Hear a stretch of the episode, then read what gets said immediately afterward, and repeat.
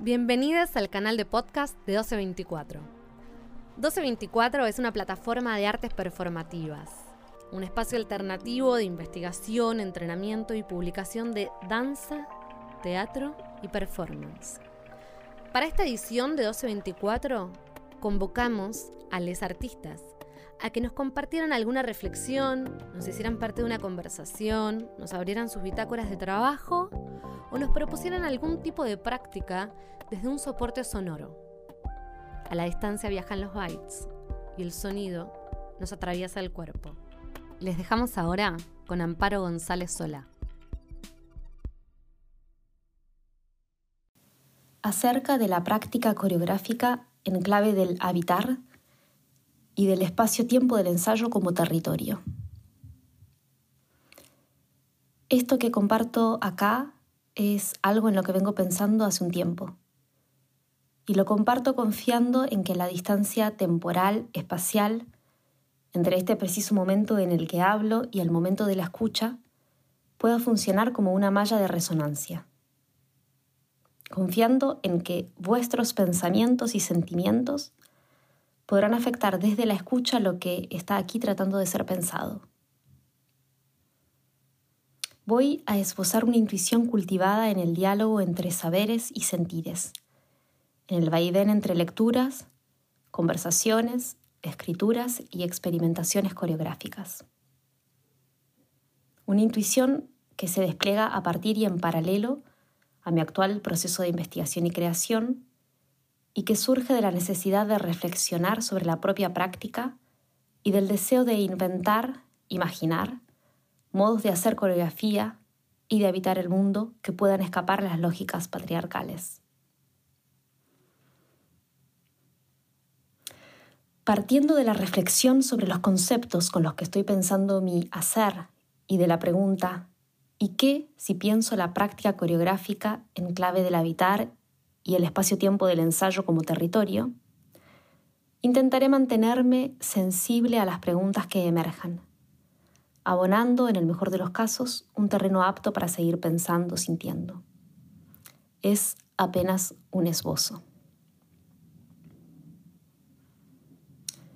En los últimos meses, reflexionando sobre mi proceso creativo, escuchando y leyendo mis propios apuntes, me sorprendí al observar cómo, los conceptos que estaba usando para nombrar lo que hacía venían de un léxico directamente ligado a la conquista.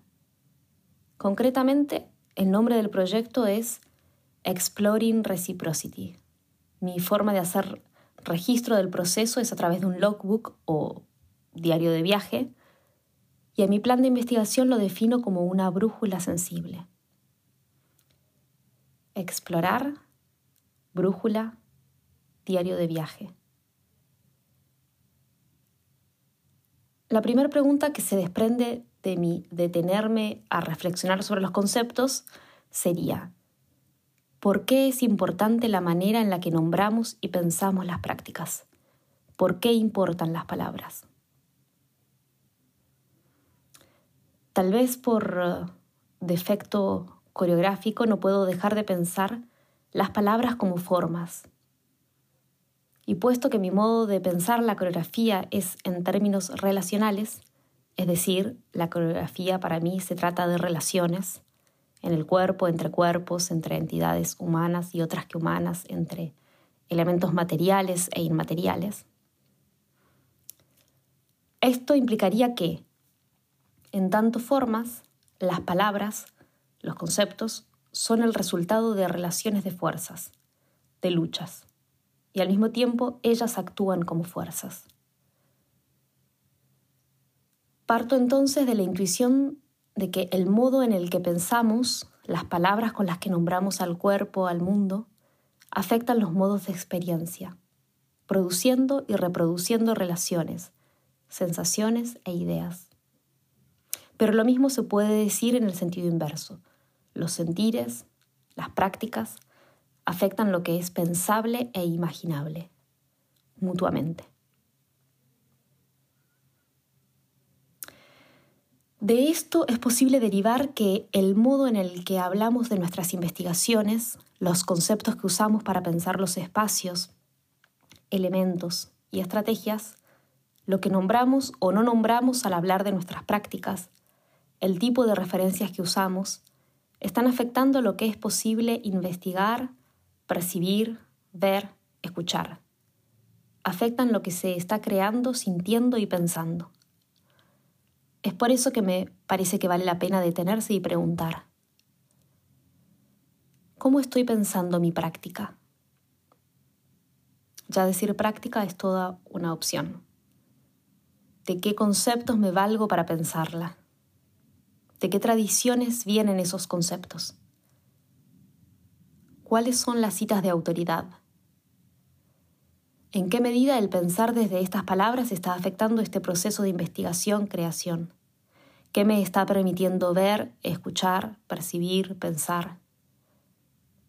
¿Qué no está siendo escuchado, visto, percibido, pensado? ¿Qué de lo que hago no tiene lugar en el lenguaje? ¿A quiénes nombro cuando cito? ¿A quiénes no estoy nombrando?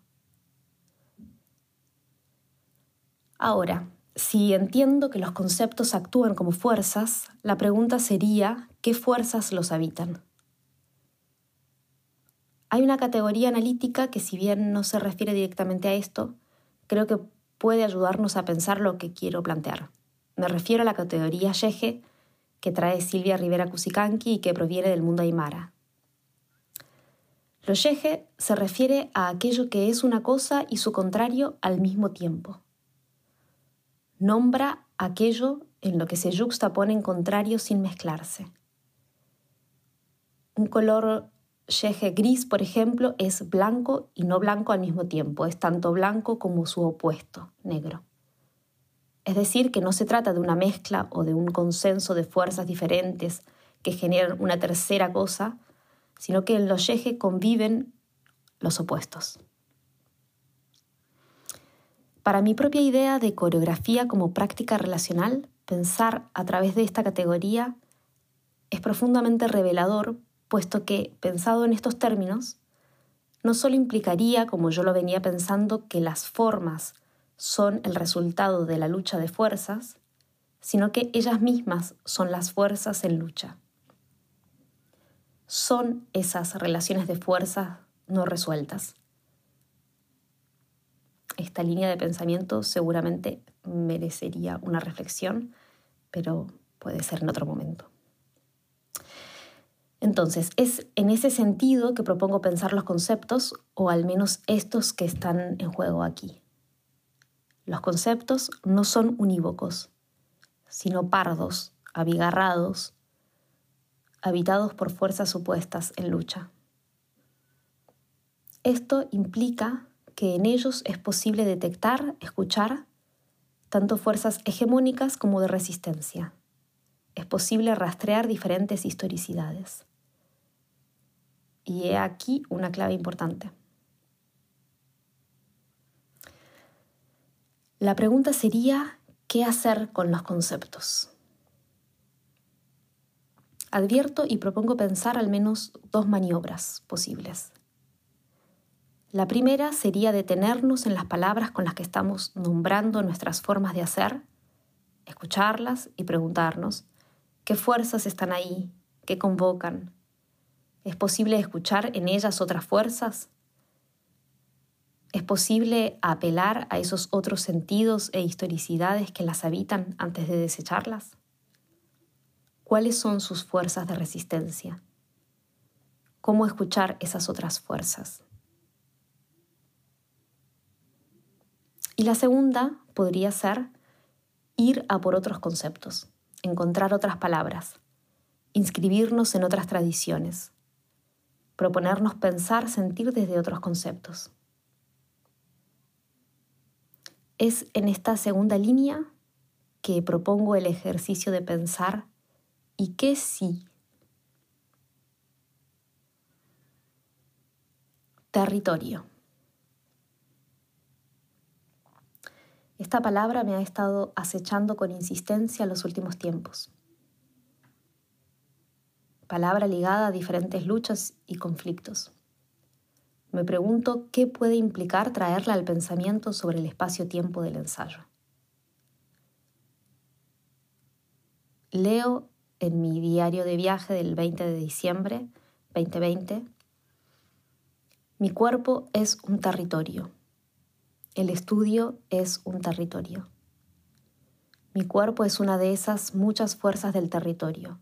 Somos fuerzas y testigos de su lento proceso de transformación.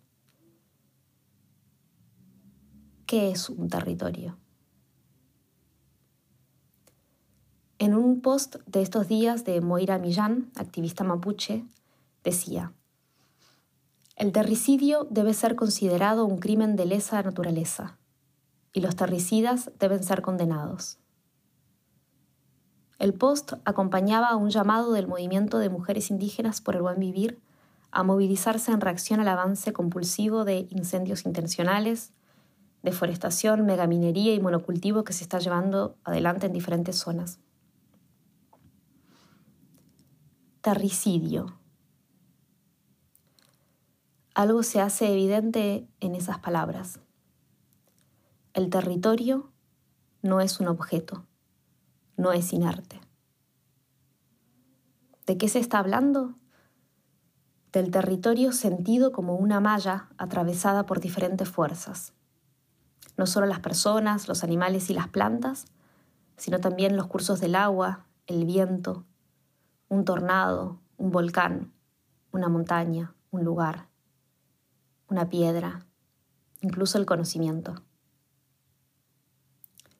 Esta forma de pensar sentir que supera la posibilidad de distinguir entre sujetos activos y objetos pasivos, entre lo material y lo inmaterial, y que hace sensible la condición de convivencia y afectación mutua, me parece profundamente reveladora y fértil para intentar pensar en otros cosmos. En este caso, y a riesgo de forzar los sentidos, pensar en el cosmo que es el espacio-tiempo del ensayo.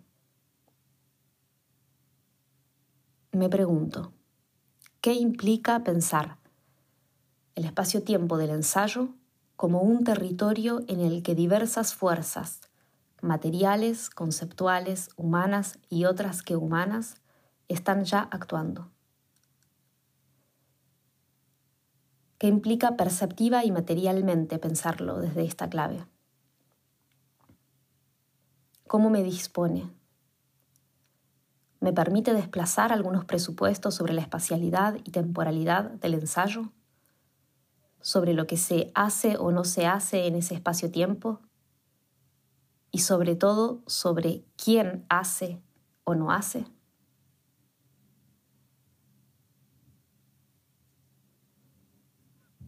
La pregunta ahora sería, ¿cómo relacionarse en con el territorio del ensayo?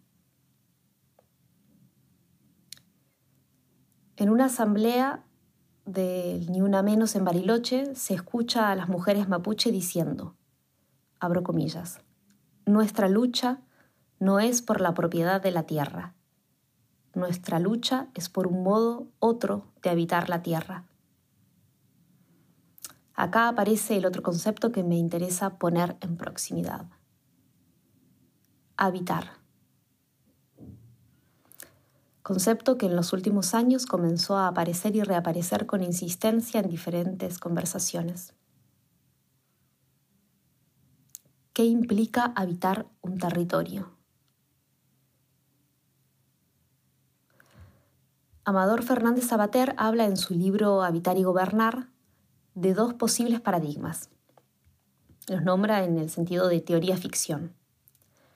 Por un lado, el paradigma del gobierno, en el cual se trataría de conducir la realidad desde una idea o modelo, y el paradigma del habitar, en el que se trataría de cuidar y expandir las potencias que ya hay, que ya somos.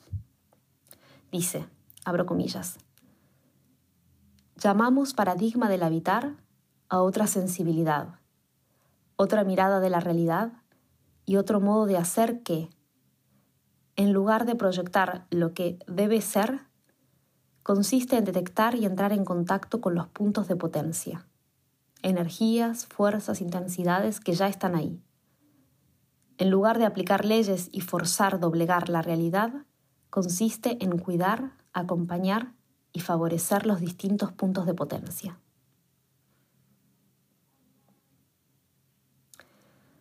Si bien este pensamiento lo despliega respecto del campo de lo político, a mí me parece fértil para pensar el campo coreográfico. Más precisamente, me interesa observar qué nos permite pensar respecto de la práctica coreográfica, respecto de la relación con en el territorio del ensayo. ¿Qué sería habitar el territorio del ensayo? ¿Cómo se cuidan y expanden las potencias en ese territorio? ¿Cómo se entra en contacto con los puntos de potencia? Energías, fuerzas, intensidades que ya están ahí. Y al mismo tiempo, ¿qué sería gobernar el territorio del ensayo o conquistarlo? ¿En qué medida desoigo las potencias de lo que está ahí pidiendo ser escuchado? ¿En qué medida hago abstracción y modelizo lo posible sujetándome a un plan previo, a un deber ser? ¿Cuánta fuerza pongo para llevar lo que acontece al lugar al que quiero que llegue? ¿Sé a dónde quiero llegar? ¿Cuánto lugar hay para lo inesperado, lo incierto, lo que se escapa a mi control o voluntad? ¿Cuáles son los deber ser implícitos, probablemente invisibles, en mi relación con el territorio del ensayo? ¿Cómo no ser policía del proceso?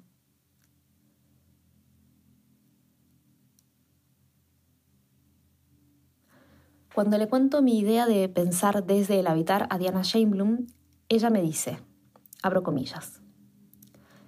Habitar desplaza a otro tiempo. Explorar nos pone en acción. Habitar me remite a lo vasto. Habitar me lentifica, pero en relación a la posibilidad de abrir el entretejido y poder ver entre los nudos. Cierro comillas. En estas palabras aparece otra temporalidad asociada al gesto del habitar otra relación con el azar.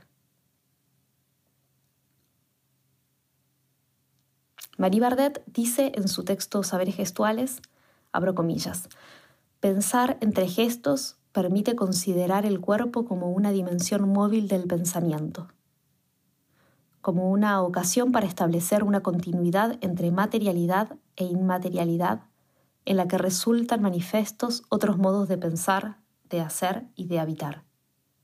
Cierro comillas. Retomando esta noción, me pregunto, ¿cuáles son los gestos del habitar?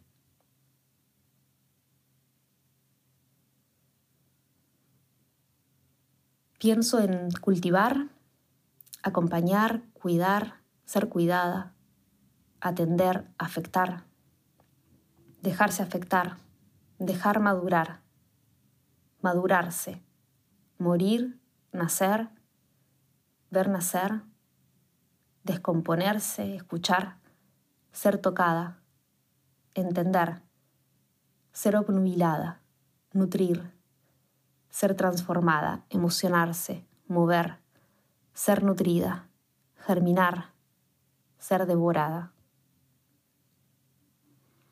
Siguiendo el planteo de Marie, juxtapongo estos gestos diversos por fuera de jerarquías o categorías. Es un intento de escapar la oposición entre gestos meramente pasivos y gestos meramente activos.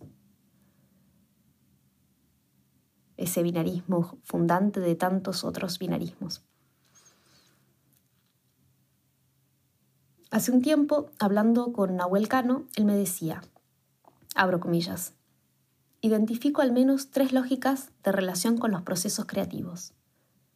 La primera se basa en la escasez, que consistiría en observar continuamente lo que falta o lo que no hay en relación con un modelo prediseñado. La segunda se basa en la especulación, es decir, observar y no ver, proyectando directamente otra cosa. Y la última se basa en la potencialidad, observar advirtiendo lo que hay y su posibilidad de despliegue. Esta última lógica me suena a habitar.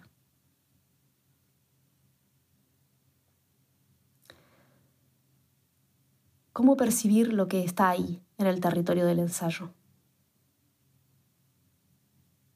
¿Qué dispositivos me permiten ver, sentir, escuchar la potencia que hay en la materialidad de cada situación? ¿Cómo hacer que algo madure? O mejor dicho, ¿cómo dejar que algo madure? ¿Cómo no forzar los tiempos? ¿Cómo no apurar? ¿Cómo evitar forzar los procesos creativos en la dirección a un plan previo? ¿Cuál es la posible negociación entre proponer y escuchar? ¿Cómo acompañar lo que nace sin proyectar? ¿Cómo entrar en contacto con lo desconocido en un ensayo sin espantarse? ¿Cómo resistir la tentación de organizar todo en un sentido de totalidad? ¿Cómo escapar a la impaciencia? cómo escapar al deseo de comprender todo de una vez y para siempre. Cómo se acompañan las potencias. Cómo se cuidan los procesos. Cómo percibir la convivencia de los diferentes procesos en el territorio del ensayo. Cómo atender a las diferentes temporalidades que estos implican. como podrá desprenderse de lo anterior este ejercicio del pensar que propongo y que sí. Nada tiene que ver con una reivindicación de pasividad, no es un llamado a no hacer en el ensayo, a no planificar o no proponer, sino justamente un cuestionamiento a ese binarismo latente que aparece entre hacer y no hacer, o dejarse hacer, entre mover y no mover, o dejarse mover por lo movido. Esta es más bien una invitación a desplazarse de esa falsa dicotomía. En todo caso, el habitar se me aparece como un cierto saber hacer con lo que nos hace, una forma de relacionalidad por fuera del binarismo activo-pasivo, sujeto-objeto. Pensar la coreografía en clave del habitar podría implicar entonces pensarla como una práctica de escucha y acompañamiento de potencialidades. Práctica que comprende diversos gestos ambivalentes. Una práctica que implica la invención de dispositivos sensibles que permitan la emergencia de lo inesperado. Confieso que en este punto me siento tentada de plantear la pregunta en el sentido inverso. ¿Qué implicaría habitar el mundo en clave coreográfica? Pero tal vez sobre eso podamos seguir pensando en otro momento. Lo que acabas de escuchar es un podcast de Amparo González Solá en el marco de la tercera edición de 1224. 1224 somos Lalo Moro, Marcio Barceló y Catalina Lescano. Esta edición es una coproducción con Magma Centro de Artes y cuenta con el apoyo de Mecenazgo y Fundación Santander.